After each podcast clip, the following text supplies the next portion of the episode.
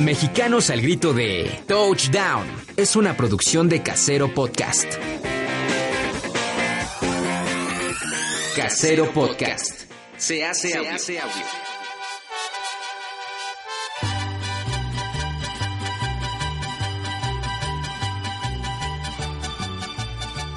Mexicanos al grito de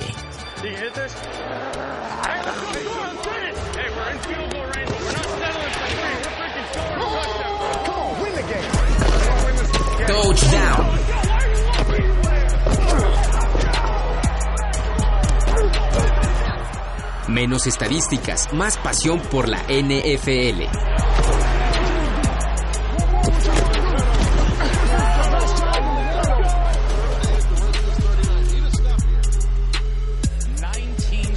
completions now for Drew Brees that ties his career high in a game. But I think he's searching for another mighty mark. Will he get it here? Yes! Touchdown pass 5-4-0 in the 504.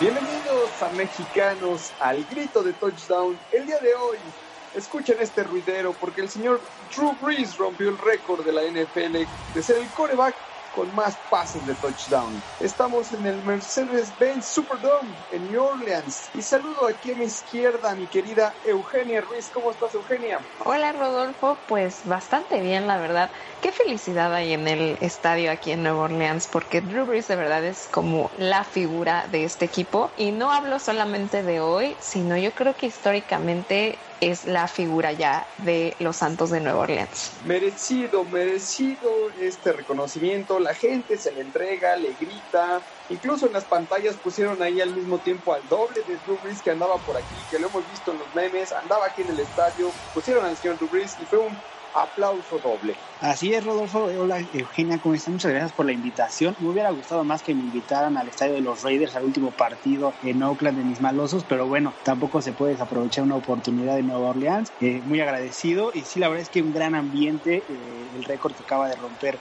Drew Brees, eh, yo creo que nada más eh, lo recordará por lo que significa en su carrera, sino por el gran cariño que le demostraron sus aficionados en su estadio. Y ese que escucharon fue mi querido Gustavo Ramírez, el chicken que se incorpora, que se incorpora aquí al estadio, se incorpora a Mexicanos al grito de touchdown. Muchas gracias, mi querido chicken. Cuéntanos un poquito, tú eres Raider de corazón. Sí, yo soy Raider desde, desde niño, crecí con, con mi papá maloso y, eh, plata y plata y negro, entonces pues ya me, quedó la maña, la mala maña, porque... ya tenemos a dos Raiders en el programa, entonces. A dos Raiders, al ratito vamos a escuchar a Daniel Rosas, que esta temporada ha estado siguiendo a los Raiders justo en este emotivo adiós del estadio. Pero sí, ahora se incorpora el Chicken, que al ratito vamos a platicar. Pero adelántanos, adelántanos.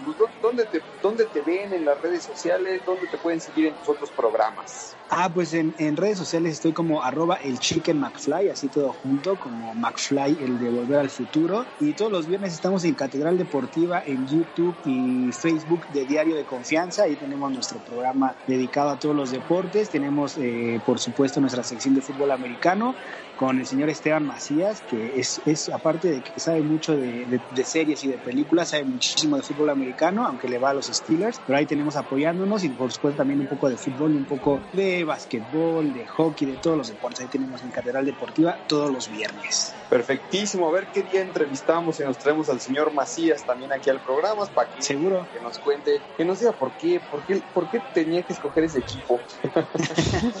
seguro, seguro le hacemos una invitación. Perfectísimo pues el día de hoy aquí en el Superdome, una paliza, una paliza de los Santos encima de los Colts, un 34 a 7. Obviamente, pues los bombos y platillos, como ya lo decíamos, para Drew Brees, que llega a los 341 pases de touchdown, superando a otro grande, Eugenia Peyton Manning, y también por ahí viene uno de tus maridos atrás, que es el señor Tom Brady. que por cierto, Tom Brady acaba de tuitearle a Drew Brees una felicitación justo por el récord que rompió hoy Entonces está muy al pendiente el señor Brady de lo que está pasando. Le dice que no puede estar más que merecido, que pasar a Peyton en cualquier cosa es un logro increíble y que sus récords van a ser muy difíciles de vencer, pero que vale la pena intentarlo. Brady que es, eh, anda, anda como yo no sé qué tiene, pero ahora le ha dado mucho por tuitear, ¿no? Este, desde que tuiteó justo esa foto con, con Peyton Manning que decía, oh, sorpresa, somos amigos. También que eh, ya hizo ahí como su rant contra los árbitros y como, no, eso no era castigo. Ya también se pone a tuitear durante los partidos como, como nosotros. Ya es un fanático más. Como que su amistad con Donald Trump no le está cayendo bien, ¿no? Como que también se está poniendo a tuitear como Donald Trump y la neta es que no, le viene bien. Pero lo de, Drew Brees, la verdad es que es sorprendente. Más de 300 yardas de pase, cuatro eh, pases de touchdown. Falló nada más un pase de los 30 que intentó. La verdad es que una noche redonda para Drew Brees y sin duda uno de los grandes históricos que me parece que un, un anillo de supertazón es muy poco eh, para lo que significa este señor en los últimos 10, 15 años para el fútbol americano. Sí, a mí también me parece muy poco para lo que realmente representa, pero todavía no estamos eh, pues dando por sentado que va a ser su único Super Bowl, ¿no? La verdad es que traen muy buen equipo y, y hay esperanza de que puedan incluso lograr otro anillo más los Santos de Nueva Orleans esta temporada. ¿Será que vemos un tiro ahí entre San Francisco y los Santos, por ejemplo? En el final, la final de conferencia? Pues entonces en la final, a mí me gustaría, la verdad, pero no puedo descartar a Seattle, que ahí está también, pero sí me gustaría que esa fuera la final de, conferencia, la verdad, San Francisco versus Nueva Orleans, creo que son los dos equipos que más han trabajado en esa conferencia, al menos durante esta temporada, y aparte son equipos que caen bien, ¿no? Hay muy pocas personas no que los dicen, puedes ah, odiar, ¿no? Ajá, odio a San Francisco, o ah, odio a Drew Brees y a Nueva Orleans. Siento que, que no sé, eh, sí le cae muy bien a la gente, pero aparte, como les decía, creo que son los que más merecen estar por lo que han hecho durante esta temporada, porque de verdad han construido un muy buen equipo y no dependen de solo como una pieza o dos como otros equipos, ¿no? Creo que creo que sí se lo merecen, pero como les decía, ahí está Seattle también, no creo que vaya a ser tan fácil dar por hecho que ya esa es la final de la NFC. Yo creo que sí puede ser la final y aparte ya nos adelantaron un partidazo la semana pasada con un 48-46 que definieron en el último, en la última jugada la definieron los 49. Entonces yo creo que sí, como bien dices, son los dos equipos que más han trabajado eh, de ese lado y creo aún así que los Santos han tenido un camino más complicado que el resto de, el resto de sus, de sus competidores y sí me gustaría ver a los Santos en, en el Supertazón. Y en ese tiro, ¿a quién pondrían de favorito? ¿A los Santos o a los 49? Buen punto, no, son, no los puedes odiar. Es como un poco el de March. Creo que odio a Drew Brees. No, no. no, no. Fue el muchacho y rompió un récord.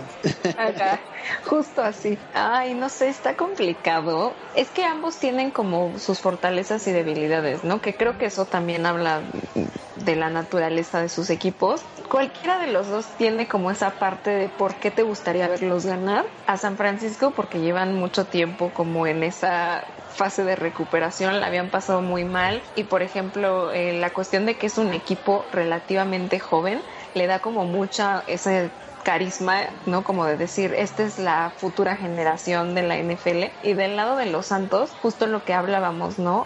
Drew Brees creo que merece más anillos de Super Bowl y el verlo consagrarse ya como en esta, no quiero decir última etapa, pero sí digamos que ya, pues ya va un poco más de salida. Exacto, que, ¿no? Verlo coronarse de esta forma eh, creo que sería increíble, sobre todo por tantas cosas que nos ha regalado a la NFL más allá de los récords. Creo que es un gran, gran quarterback.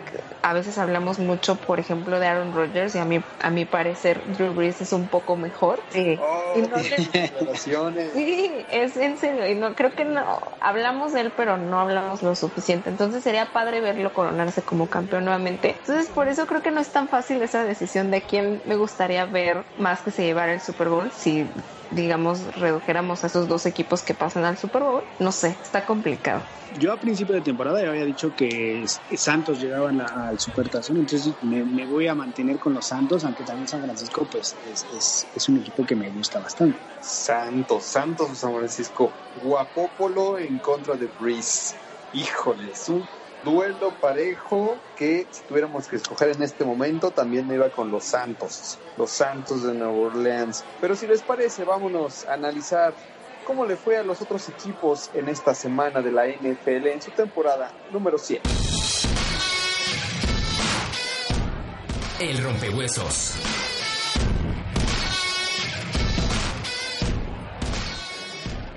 Tus Raiders, mi querido Chicken, tus Raiders cayeron 16 a 20 con Jacksonville, mano. Y mira, no, no fue nada más el hecho de que perdieran, era eh, la manera en que perdieron. Yo entiendo que te cuesta trabajo anotar, que generas pocas yardas, pero soltaban el partido en, la última ofensiva eh, de los Jaguares de Jacksonville y me parece que eso molestó bastante a la gente que incluso abuchearon a la salida de Eric Carr, eh, tiraron por ahí botes de basura al interior de la cancha, la gente estaba muy molesta, de hecho la gente de seguridad del estadio pidió a la gente de prensa que abandonara el estadio porque estaban muy locos este, como buenos aficionados de los Raiders, pero me parece que fue por la manera en que terminan perdiendo el partido, un partido que ganaron de a poquito iban ganando los Raiders por 16 eh, puntos a 3, 16 puntos a 10 después, pero me parece que eh, la manera en que sueltan el partido al final, eh, sin, sin, sin, siquiera frenar, por lo menos buscar que una patada de 3 puntos que empataran el partido, me parece que de una manera muy grosera sueltan el partido, el último partido en el estadio, yo creo que eso molestó a los aficionados de los Raiders en todo el mundo. Justo eso iba a mencionar, que no era tanto que perdieran, sino cómo perdieron. Porque supongamos que su último partido hubiera sido contra un equipo de mucho más peso como Baltimore. Quizá no hubieran esperado incluso los fans que ganaran, pero sí que se esforzaran al máximo porque era el último partido en Oakland. Tiene como todo este trasfondo, significado, pues hasta muchas emociones. Y al final jugaron contra Jacksonville, que la verdad es un equipo bastante flojo. Iban ganando durante todo el partido y literalmente hicieron un Chargers. O sea, lo perdieron en los últimos segundos. Eso creo que es lo azul. a la Cruz Azul, como hemos dicho. E, estuvo bastante, sí, bastante grosero contra su afición. Es normal que estén súper enojados porque la verdad es que empezaron bien la temporada. Hasta hace cuatro semanas todavía podíamos decir que tenían un récord ganador. Llevan perdiendo los últimos cuatro partidos y perdieron yo creo que el más importante que era este. Este era el que no podían perder por todo lo que significaba jugar en Oakland.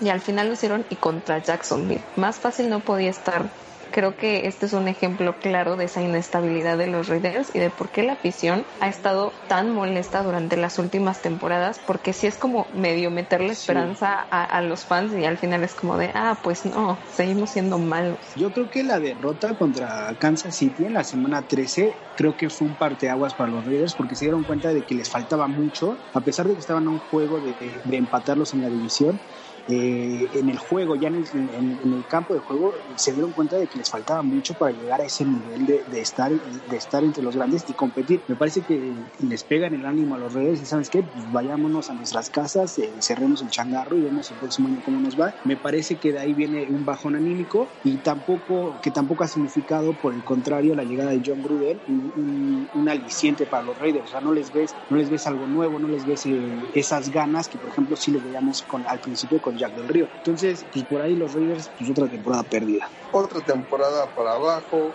Ya veremos cuál es el futuro de Gruden en la franquicia. A ver si se quedan con Derek Carr como titular o buscan algún suplente en el draft. Ya lo veremos. El que estuvo allá y estuvo siguiendo toda esta temporada los Raiders en el hoyo negro y se despide seguramente triste es mi querido Daniel Rosas.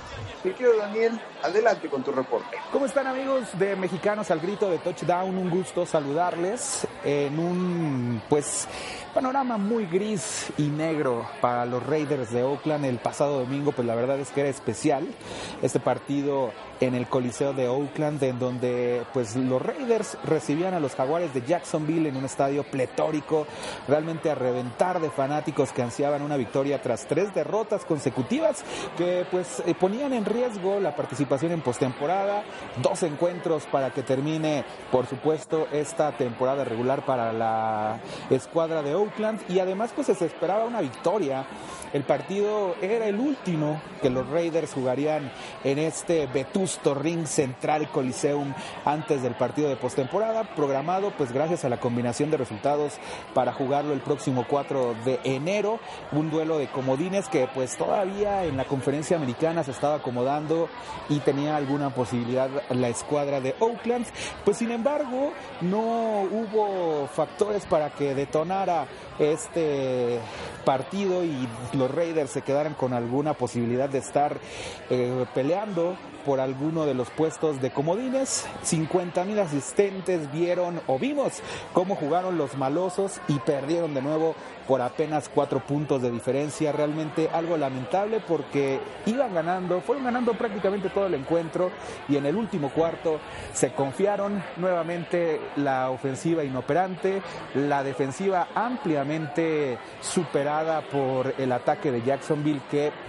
no dio el partido por eh, concluido hasta que le dio la vuelta y finalmente se quedan 20 puntos a 16 con esta victoria. Así que la verdad es que la felicidad pasó a la furia en solo 15 minutos porque eh, muy al estilo de los estadounidenses empezaron a lanzar absolutamente de todo a la cancha del hoyo negro, basura, eh, hubo pizza a medio comer, cervezas a medio tomar y también parte de algunas butacas que fueron aventadas al estadio, al campo de juego. Así que, pues lamentable y por supuesto una escena que pues describe la temporada 2019-2020 de los Raiders con un inicio bastante bueno, sin embargo con un final pues eh, lamentable y la verdad es que también ver esta escena en la que muchos aficionados, muchos medios de comunicación salieron resguardados por elementos de seguridad de Oakland para despedir así este coliseo, este hoyo negro que vio cómo perdieron nuevamente los Raiders en un partido lamentable. Y bueno, pues esperemos que el, cambio de ciudad, el cambio de sede a Las Vegas traiga mejores oportunidades y por supuesto reflexiones muy fuertes al interior de la escuadra de Oakland. Así que este es mi comentario desde aquí, desde los Estados Unidos amigos, que tengan una extraordinaria semana y ya nos estaremos escuchando la próxima semana. Los que se están creyendo y se están creyendo mucho son los taqueros de Dallas, que le ganaron 44 a 21 a los Rams, muchachos. ¿Te acuerdas que, bueno, más bien, ¿se acuerdan que hace unas semanas decían que, que los Jets eran como un equipo que iba alternando, que tenían equipo A y B, iban alternando? Creo que ahora son los Cowboys. Los Cowboys tienen un equipo alternativo que desconocemos que una semana juega bastante bien, luego otras dos semanas echa la flojera y ya no juega bien, y luego vuelve a jugar bastante bien. Parece como si Filadelfia y Dallas ya en estas últimas semanas dijeron, bueno, está bien, sí lo vamos a intentar, intentaremos ganar nuestra división. Muy, no sé, no sé qué a qué juegan los Cowboys. Está muy yo no les creo nada, yo Siento que no les creo nada siento que juegan con los sentimientos solo de sus fans, porque los esperanzan mucho una semana y después es como, ah, no es cierto. O sea, realmente han tenido una temporada pues, por ahí bastante fácil, o sea, les toca a los gigantes, les tocan los delfines, con todo respeto para, para Rodolfo, les toca las águilas por ahí, de repente partidos difíciles los pierden, eh, por ejemplo el de los Santos, y, vienen eh, partidos este como el de los Rams y dan una paliza, y la verdad es que es de no creerse yo la verdad no creo lo de, lo de, los, lo de los vaqueros, creo que son bastantes factores. Cuando el juego terrestre de los vaqueros funciona, me parece que los vaqueros son un equipo importante, pero por otro lado parece que no le tienen toda la confianza a Ezequiel Elliott y tampoco parece que no le quieren dar toda la, la carga de la, de la, ofensiva a Ezequiel Elliott. no, entiendo por qué no lo usan más muchas veces, ¿no? Pero yo a los vaqueros, la verdad, no los creo y no los veo, no los veo más adelante. Siento que juegan como con miedo, que su esquema de juego está hecho con miedo, como ya vamos ganando, no, mejor ya no, ya, o sea, como que se frenan, no, no, no sé. Como la selección mexicana. Ándale, así como que vamos ganando, ¿qué hacemos? No, pues no sé. como el, el, reflejo de la personalidad de Garrett, ¿no? O sea, Exactamente. Es como así, como esta persona sería. Tú lo ves y hay veces que lo, lo enfoca la cámara en, el, en la cancha y se ve con una cara de terror que bueno, yo tendré esa cara de terror, pero porque claramente no sé nada de para entrenar, pero él que es una persona que supuestamente está apta para coachear, para estar en ese equipo, siempre lo ves con una cara de susto increíble que si yo fuera jugador pues también me aterraría porque dirían, no manches, mi líder está así todo nervioso y con miedo. Son un equipo bastante inestable esta temporada porque sus altos son muy altos y sus puntos bajos son muy bajos. Y eso no va a servir para nada en playoffs y ya lo habíamos mencionado en semanas anteriores. Su única ventaja esta temporada es que están jugando en la división más mala de la NFL. Entonces, a final de cuentas, tiene que salir alguien de esa división, porque así están hechas las reglas. Entonces, eso le beneficia tanto a ellos como a las águilas, porque esto aún no está decidido. Pero quien sea de los dos equipos que pase, la verdad es que se va a topar con una pared, con la realidad de ver qué tan mala era su división comparado con el resto de las divisiones, más porque están, creo que en la conferencia más difícil. Yo creo que Jerry Jones ya es de los dueños que está buscando este nuevo coach para el próximo año porque se da cuenta que tiene un buen equipo y que poquito a poco ha, formado un buen equipo, pero al final pues el que lo está manejando le tiene miedo a pisar el acelerador.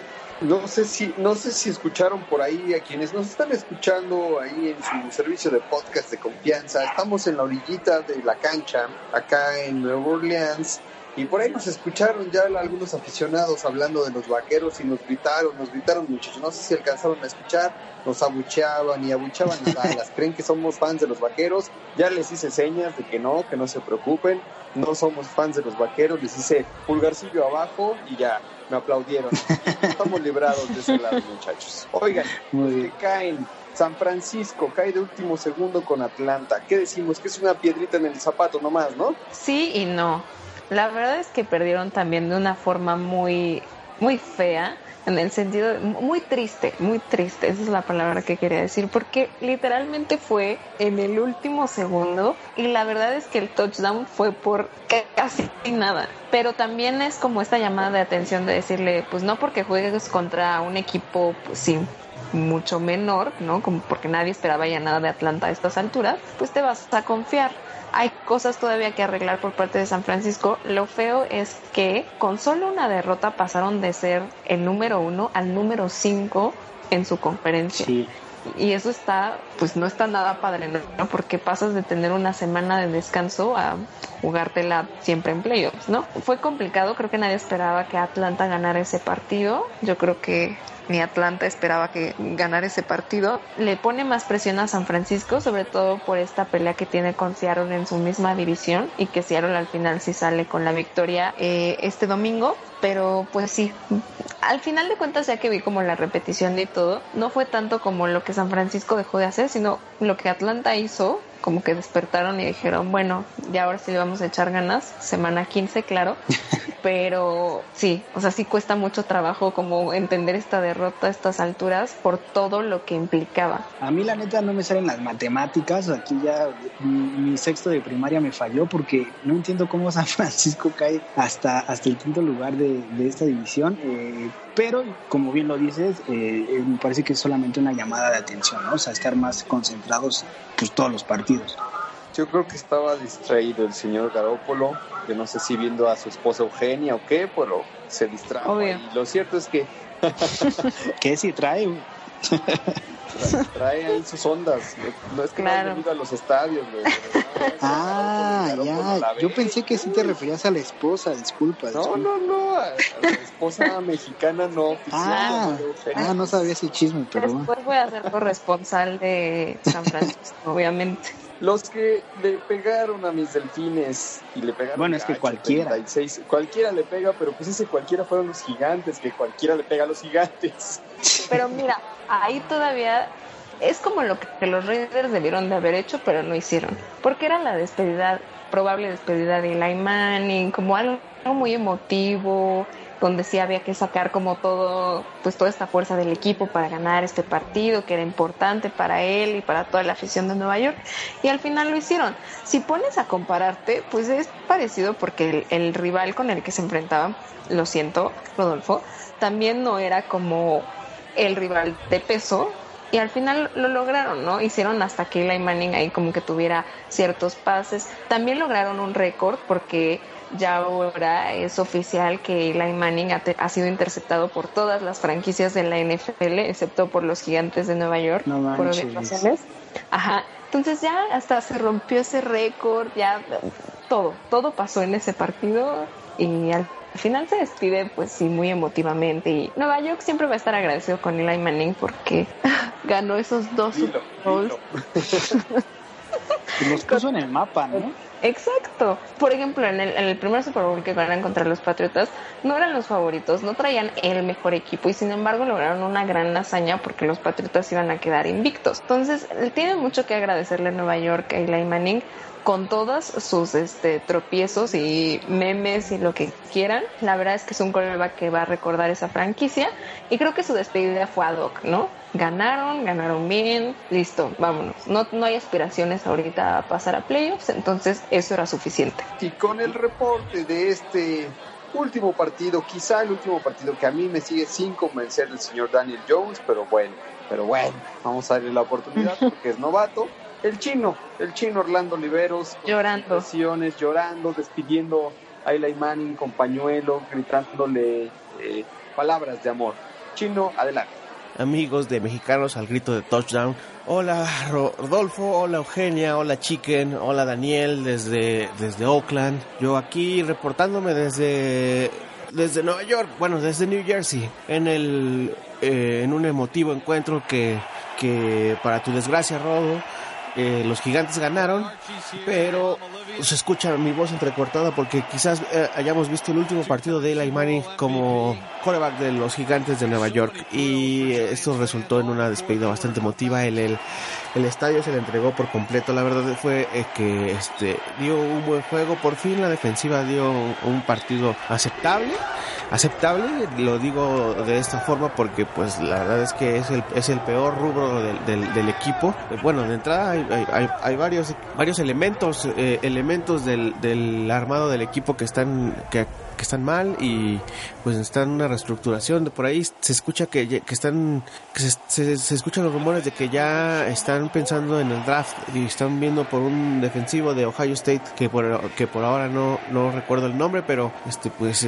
eh, eso, todas, todas estas, estas cosas, todos los dimes y diretes, todo el asunto de que se vivió a lo largo de la temporada, quedó en el olvido, por lo menos para este encuentro, pues como les comentaba, el estadio se entregó a, a Eli Manning y Eli Manning también fue hizo su mejor su mejor esfuerzo para tener un gran gran partido dos pases de anotación. Eh, este Saquon Barkley también pudo anotar en dos ocasiones. Entonces pues nada eh, tristes tristes por lo que por lo que fue la temporada. Eh, felices porque Eli Manning se pudo despedir del público de Nueva York, o el, estado está en Nueva Jersey, pero del público de Nueva York eh, con una victoria y en espera de qué es lo que va a ocurrir, qué es lo que va a ocurrir. Todos los, todos los, este, los analistas y, ah, periodistas de deportivos acá apuntan a que eh, este es el final y que eh, al final de la temporada, en dos semanas, estaría anunciando su retiro. A menos que pase como con su hermano, que le ofrecen un contrato en algún otro equipo y se pueda ir. Pero yo creo que la verdad, Eli Manning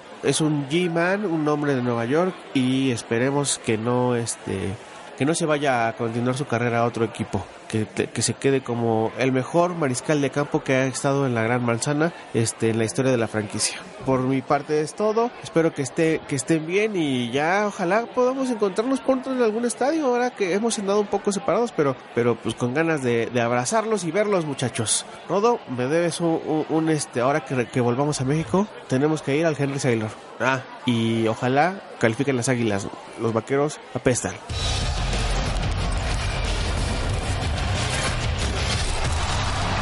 De la semana.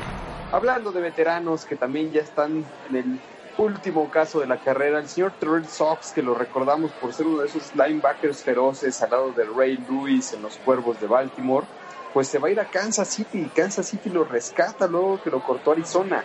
Entonces, pues, un último respiro y quizá una última aspiración de Super Bowl. Porque algo de lo que hablábamos en semanas anteriores era lo mala que era la defensiva de Kansas City, que era como su talón de Aquiles, ¿no? La ofensiva funcionaba bien, pero la defensiva permitía muchísimo el ataque terrestre. En las últimas semanas, debo decir que ha mejorado bastante. Por ejemplo, en el partido contra los Patriotas dieron una muy buena exhibición. Entonces, esta inclusión de Terrell Suggs es como esta forma de decir, pues me voy a armar con todo porque ahora sí viene lo bueno. ¿no? Creo que le va a traer como esta parte de liderazgo a esa defensiva que le hace un poquito de falta, ¿no? Como que ahí está, pero sí tienen esas fallas. Entonces, creo que esa figura como de, de líder le va a servir mucho a Kansas City, ya pensando como en, en playoffs. Pero bueno, Kansas, o sea, sí lo desea, porque bueno, también tras la lesión de Alex Okafor, le caería muy bien, pero eh, Sox había dicho que solo regresaría a Baltimore. Entonces, pues ahí va a estar complicado el, estira, el tira y afloja entre, entre Kansas y este jugador para ver si de verdad eh, logra eh, reforzar su, su, defensa. Al parecer, pues él nada más quiere regresar a Baltimore y solo regresaría a jugar con Baltimore. Es lo que dice. Pues vamos a ver qué pasa. Eh, sobre todo, como dice Eugenio, o sea, un poco le va a pasar es como aquí como a Harrison cuando llegó a los Pats que pues, realmente Ándale. jugaba Ay, todos sí. los este todos los o sea, ya, no, ya no tenía muchas jugadas tenía pocas jugadas pero era más este significado y la figura que es para los jóvenes sí, para como que se aprendan en la defensiva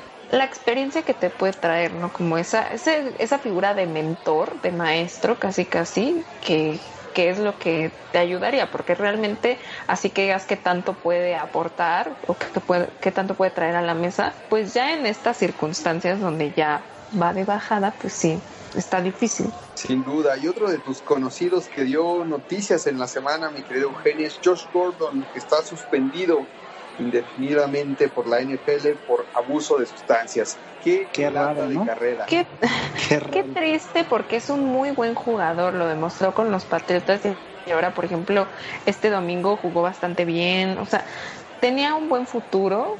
Es un buen jugador a final de cuentas, pero siempre ha tenido como estos problemas con el abuso de sustancias, así le voy a poner. Y es muy triste, ¿no? Que otra vez pues lo hayan suspendido por lo mismo. Bueno, es como como si no hubiera aprendido la lección, ¿no? Sobre todo de tener más cuidado a la hora de hacer algo así, porque evidentemente la NFL iba a estar mucho más atrás de él y pues nada, yo creo que va a ser todavía más complicado eh, que saliendo de esta suspensión, pues, ¿sabes? Vuelva a, a jugar.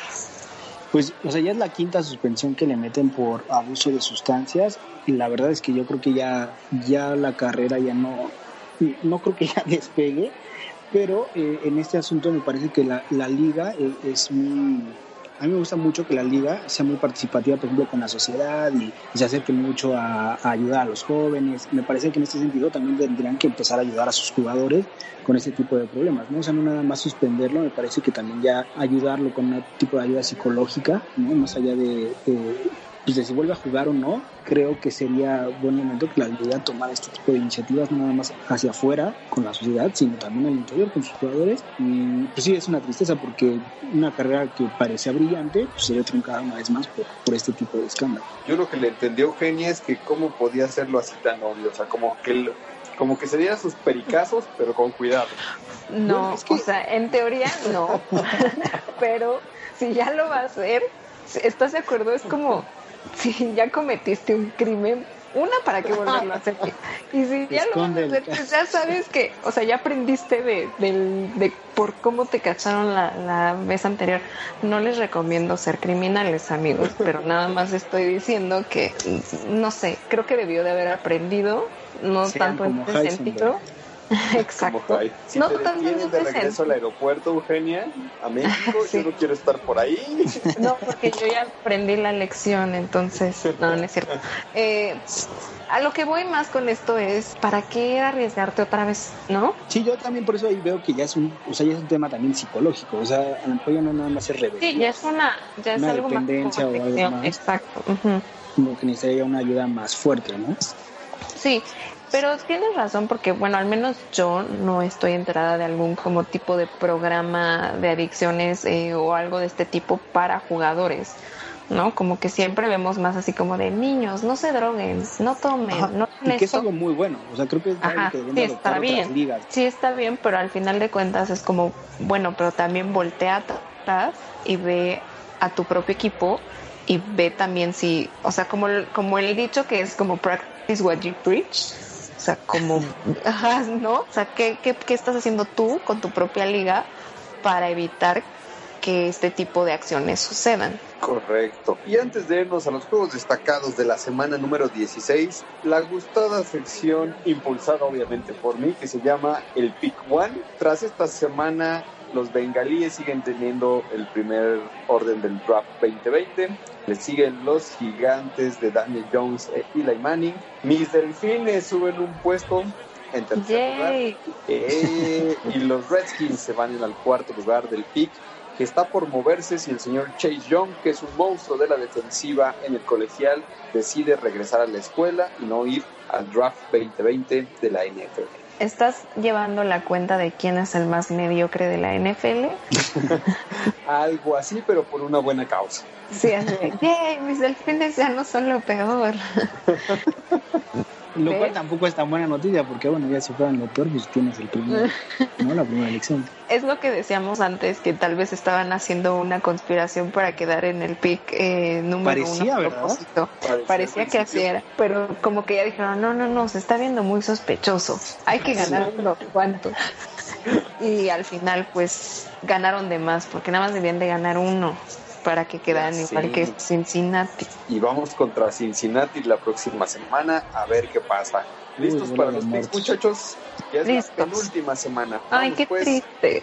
a los juegos destacados.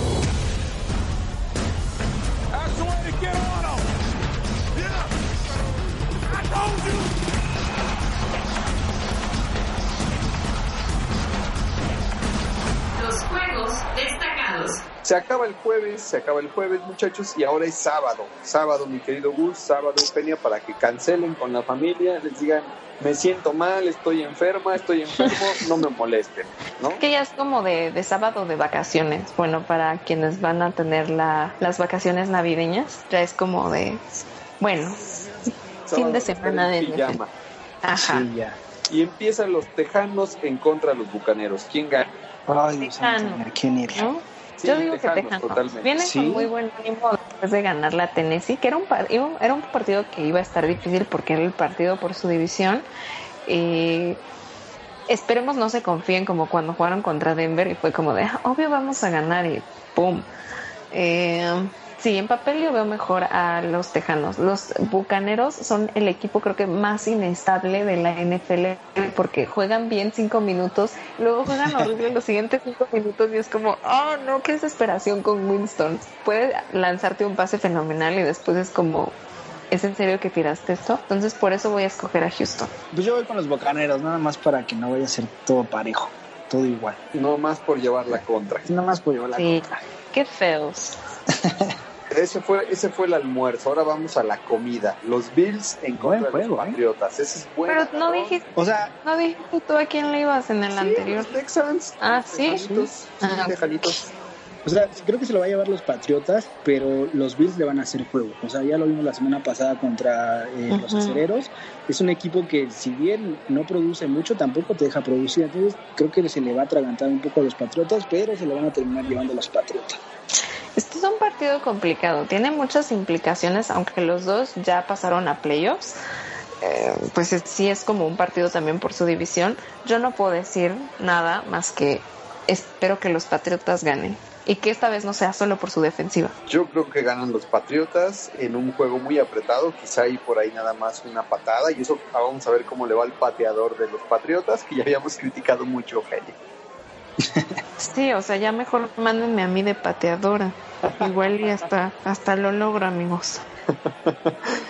Y ya para la cena, el platillo es los Rams en contra de los 49, que sonaba para mejor agarrón, pero creo que va a ser todo un juego para los 49.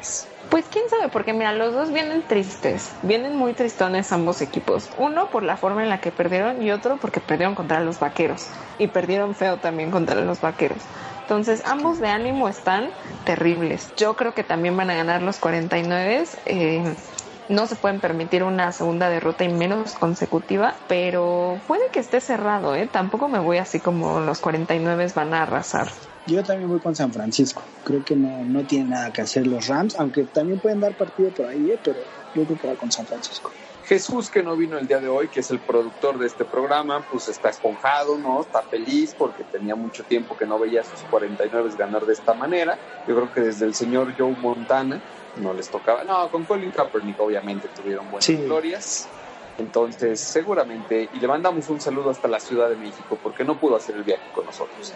El domingo, Los Santos, del señor Priest, que acaba de romper récord, en contra de los Titanes de mi ex coreback Tannehill. Uf, pues bueno, los Santos, o sea, los Titanes han venido sí. creciendo en las últimas semanas, pero tampoco creo que les alcance para pegarle a los Santos. Aunque les encanta a los Titanes de echarme abajo mi quiniela, no creo que esta semana lo puedan lograr. Justo es lo que yo iba a decir, los Titanes venían haciendo un muy buen trabajo, de hecho yo creía que le iban a poder ganar a Houston esta semana, porque la verdad era un equipo que venía creciendo y creciendo y creciendo, pero sí está mucho más complicado con los Santos de Nueva Orleans, sobre todo después de, por ejemplo, lo que vimos hoy, va a estar muy, muy difícil que les ganen, entonces sí, pues Nueva Orleans, ¿no? Que ya cuidando a tus estrellas, ¿no sentabas a Drew Brees? Ya, a mí- yo, sí- yo sí soy muy marica para esas cosas. Yo pensaba ya sentar a mis Oye. titulares. Pero no caminó tan mal los Santos ahora durante la lesión de Drew Brees. O sea, no fue lo mismo, pero tampoco se vieron tan mal, ¿no? Entonces, y por ahí. Es que, ¿sabes qué? La conferencia sí está muy, muy cerrada. O sea, no es una conferencia tan abierta como la, la americana, que ahí sí, pues ya sabes como qué equipos son, o sea, tus tres o algo que, que ya están como definidos. Aquí sí está muy cerrada y sobre todo lo que se juega no es tanto, obviamente pasar o no, porque ya, pues ya pasaron, sino el lugar en el que vas a pasar. Entonces, yo creo que no es todavía momento para sentarlo. No sé, también porque es contra Tennessee, tampoco es un equipo tan flojito. Si me dijeras que van a jugar contra Jacksonville o algo así, O los delfines. con- contra Miami. quizá te diría, pues sí, ¿no? Queda como el obvio, pero Tennessee no es un equipo que esté jugando mal. Entonces, no sé, yo no estoy todavía tan convencida de decir, pues sí, ya siéntenlo. El platillo del domingo va a complementarse contra los jefes y los osos. Patrick Mahomes en contra del señor Chubinsky. No, pues Kansas City, ¿no? Ya para Sí. empezar los osos ya, ya ni aspiraciones tienen, entonces ya, ahí sí ya, mejor mete a tu banca y ya. Aunque por dignidad, los osos pues han venido haciendo dignidad. mejor papel, ¿no? Por dignidad, no porque estuvieron abu- abucheando a Trubisky ahí en el estadio, lo estaban abucheando. Mejoró todos. mucho, la verdad. hay mejoraron que- un poco después de eso. Pero sí, ahorita Kansas City, la neta es que ni parártele frente, le das la vuelta, entonces, pobrecitos osos. Hay que decir que sí, Trubisky mejoró un poquito en las últimas semanas. No lo suficiente, obviamente, pero pues sí, eh, está demasiado complicado que ganen contra Kansas City. Lo veo muy complicado también y pues creo que todos vamos con el señor Mahomes. Y en los juegos destacados del domingo cerramos con uno que va a tener buenas implicaciones de playoffs, que es el de los vaqueros en contra de las águilas, los que se ponen las pilas al final. Duelo de... Así de, necesitamos, son como los que necesitan salvar el semestre. Le echan ganas, que es así como de, no, ya tengo que sacar 100 porque si no, no voy a pasar el semestre. Así son estos dos equipos, pudiéndolo haber hecho bien desde el principio, no sé. Había semanas en las que literalmente solo les bastaba lo que ellos hacían para quedar de líderes en la división y no, no lo hacían. Es un partido que en papel tiene muchas implicaciones y por eso podrá volverse interesante, ¿no? Porque es el juego por ver quién es el menos malo de esa división. No voy a decir quién es el mejor, quién es el menos malo, porque todos son malos. Pero no se sabe con estos dos equipos que les decía que parecen alternarse, está difícil. Pero yo creo que voy con Dallas. Yo también voy con Dallas, eh, creo que se enfrentaron la semana 7 por ahí y ganó Dallas, entonces yo también voy con Dallas, aunque la verdad por mí que desaparezca en esa división y ya no pasa nada. Por, por mí que le eliminen a todos. Sí, no manches. que eliminen, Pues- pero que sí cambien cómo pasan los equipos. Porque se me hace súper injusto que, por ejemplo, pase uno de esos dos equipos y que en una división donde, por ejemplo, Vikingos y los Packers están dando pelea, uno vaya a pasar, pero como, ¿sabes? Número 5, número Sí, 6. sí. Sí, Este, de comodín con más victorias que los que Seattle y San Francisco, águilas, claro. que Seattle y San Francisco uno de los dos vaya a pasar como 5 o como 6 cuando ve el récord que tienen. Y estos cuatro equipos que son Sí, una estos muertos, sí. uno va a pasar solo porque el sistema está hecho así. Se me hace súper injusto. Pero bueno, ya, no voy a amargarme por eso. Pues voy a empezar, también voy con los vaqueros. Y terminamos el lunes por la noche con otro agarrón. Packers en contra de vikingos. Tum, tum, tum. Ese también va a estar bueno. Juegazo, ¿eh? Hay que verlo. La neta, un pronóstico muy reservado. Creo que se lo van a llevar los Sí. empacadores, pero híjole. Yo también creo que va a ser un partido muy cerrado por cómo están jugando los dos. A mi parecer, no sé. Voy con los vikingos. Ándale. Vas vikinga. Yo voy con los Packers. El señor Aaron Rodgers, la vieja confiable Aaron Rodgers. Aparte, ¿en dónde es? ¿Es en, en Green Bay? Ah, No. creo que No, fue es en Minnesota. Minnesota. Es en Minnesota. Híjole. Más cerrado todavía. Sí. Va a ser un buen agarrón y ya lo veremos. Es la penúltima semana de esta jornada, de esta temporada número 100 de la NFL. Qué triste. Se pasó bien rápido. Sí. Ya se va a acabar. Qué No, triste muy triste. Decirnos Oh. adiós. Y ya nos vamos, como decía la canción. Eugenia, ¿dónde te siguen? Me pueden seguir en mis redes sociales como arroba eugeniar-bajo. Y pues nada, nos escuchamos eh, la próxima semana, en ya la penúltima semana de la NFL. Qué nervio. Mi querido Gus, ¿dónde te encuentran a ti? Arroba el Chicken McFly en Facebook y Twitter y todos los viernes en Catedral Deportiva a través de Diario de Confianza en Facebook y YouTube. Eso es todo. Los Mi esperamos. nombre es Rodolfo. Ay, síganlo, síganlo, véanlo, coméntenle. Ya nos estará acompañando a lo que resta de la temporada. Esperemos que pueda hacer los viajes con nosotros aquí a la Unión Americana y que, y que deje a sus hijas unos días y luego ya regrese Sí. a verlas, mi querido Chicken. Oye, eso sonó Ya se acostumbrarán. Pero es buen padre, se los juro que es buen padre. Les trae souvenirs y todo. Exacto. Pues sí. Mi nombre es Rodolfo Zapata, así me encuentran en Twitter. Y nos escuchamos en Mexicanos al grito de Touchdown la próxima semana desde algún estadio de la Unión Americana. ¡Chao!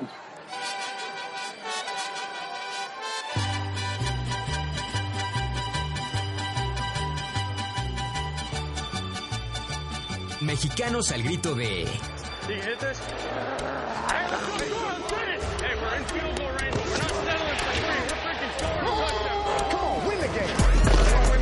Touchdown.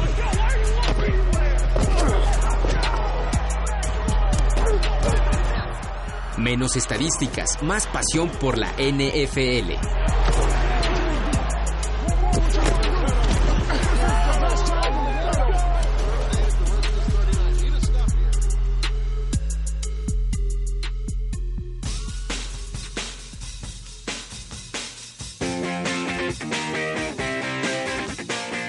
Mexicanos al grito de Touchdown. Es una producción de Casero Podcast. Casero Podcast. Se hace audio.